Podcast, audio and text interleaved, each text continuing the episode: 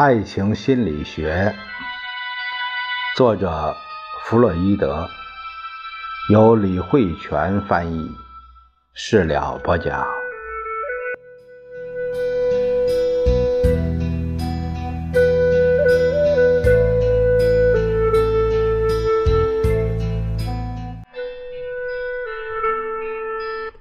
我们这一节看看第一部分性学三论的。呃，一个小标题说的是同性恋的性取向。那些承认心理双性理论的学者认为，他们指出同性恋的性取向恰恰和一般人颠倒。男同性恋者把自己。看作是女性，认为男人的形态和智慧散发着无穷的魅力，极力想得到男性的抚慰。纵然此类见解被大多数事实所印证，不过仍不能被视作同性恋患者的标志。难以否定的事实告诉我们，很多男同性恋患者不仅仪表堂堂，还相当有男子气概，在他们身上几乎找不到异性的特征。同时，他们还成为众多纯天然女人追求的目标。如果不是如此，又该如何理解从古至今那些男性性服务者？总是以女性为参照，浓妆艳抹，故作娇态，从而取悦那些同性恋者。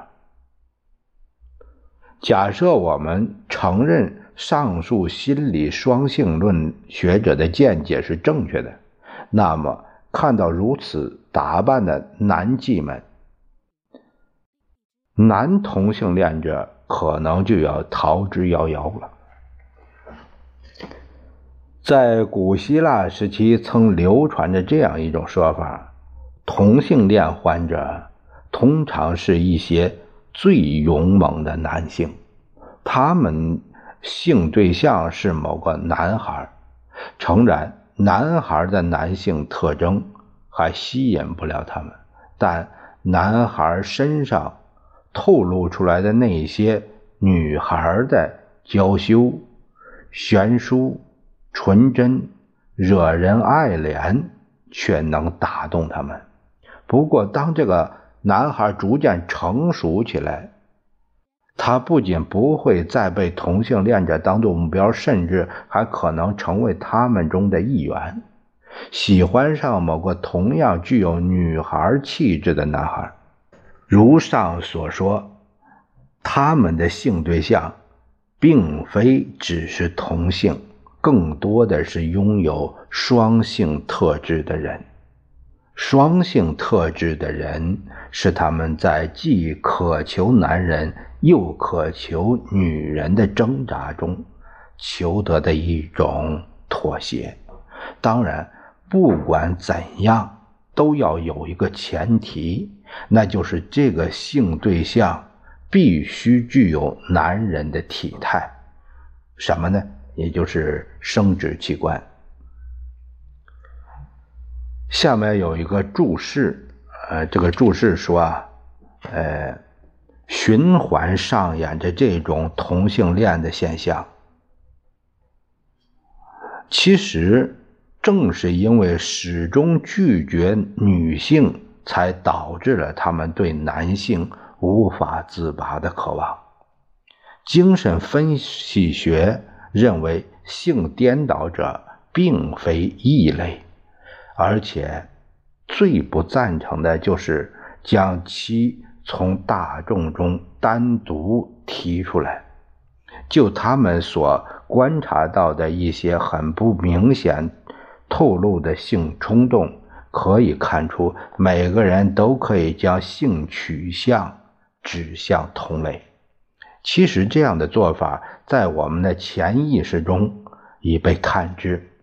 可以说，在我们一般人的现实生活中，对同性的渴望，都能够赶得上对异性的爱恋。而对于同性恋患者而言，这一点尤为显著。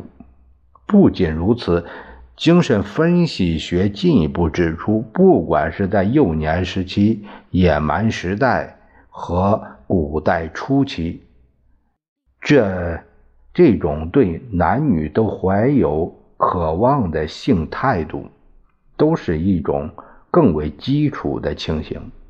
在此基础上，加上发展过程中对其中一方偏好的遏制，最终才出现了后来的普通人和同性恋者。所以，以精神分析学的角度出发。去研究某一正常男性只对女性有兴趣的原因，将是一项非常有趣的、有价值的课题。该课题仅凭化学理论是无法解释清楚的。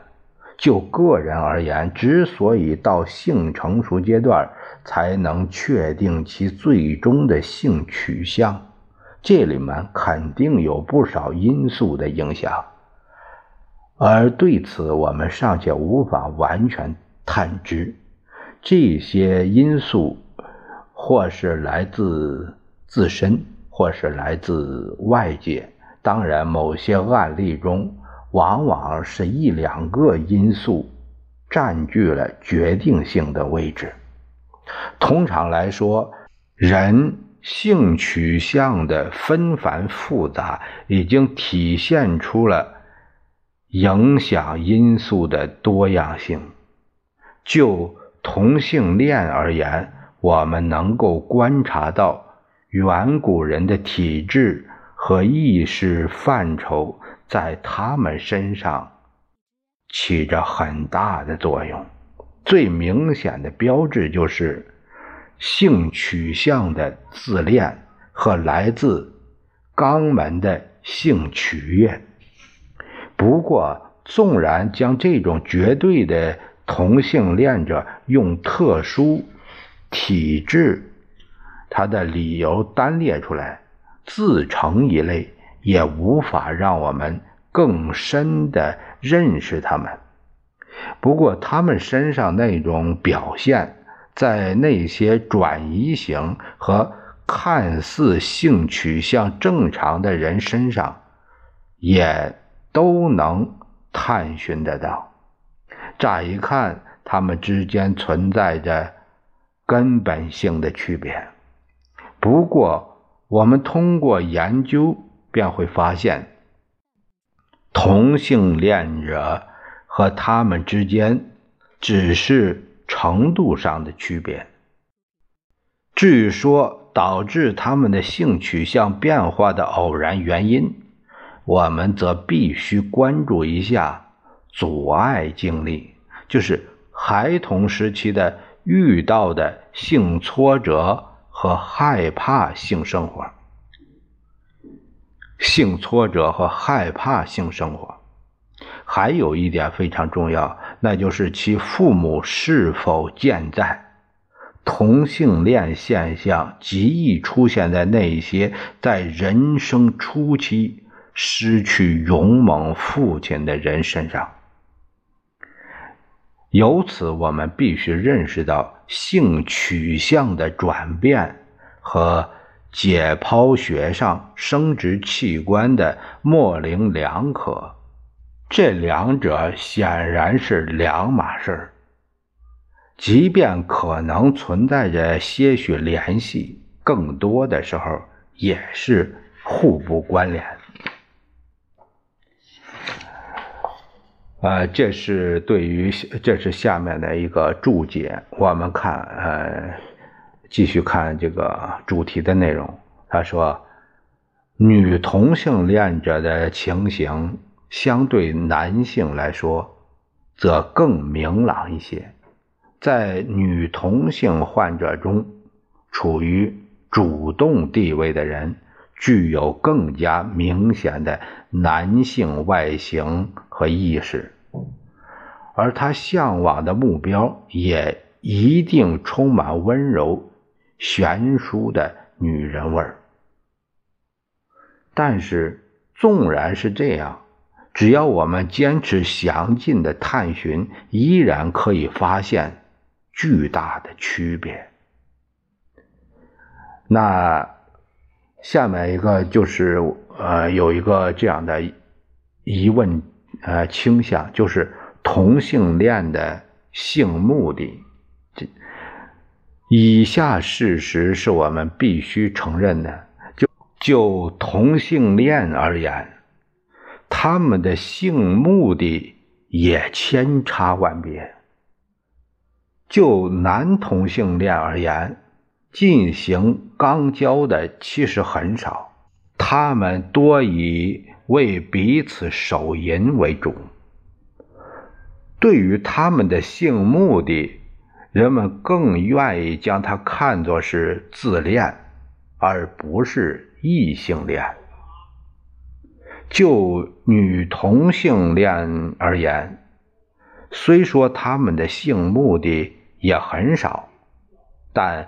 可能主要还是以口交的方式为主。下面是一个总结：即使到目前为止，就我们所了解的一切，尚不能恰当的说明同性恋现象的根本原因。不过，可喜的是，经过上述的一系列分析，我们获得了。比完全解释这个现象更有意义的成果，分析问题的视角。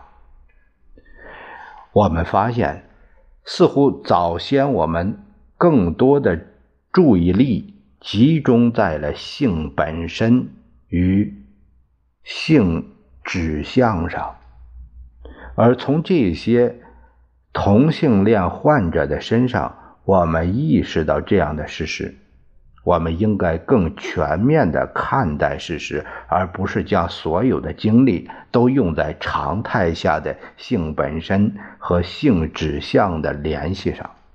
由此，我们也意识到，原来性本身和性指向是可以分开来说的。或许，性本身和性指向。完全没有联系。同样，性冲动的产生也不可能源于性对象的挑逗。我们下一节会聊到，啊，性对象是动物或处于性发育期的儿童，也就是所谓的恋兽癖和。或者是恋童癖啊，这个内容，我们下一节再会。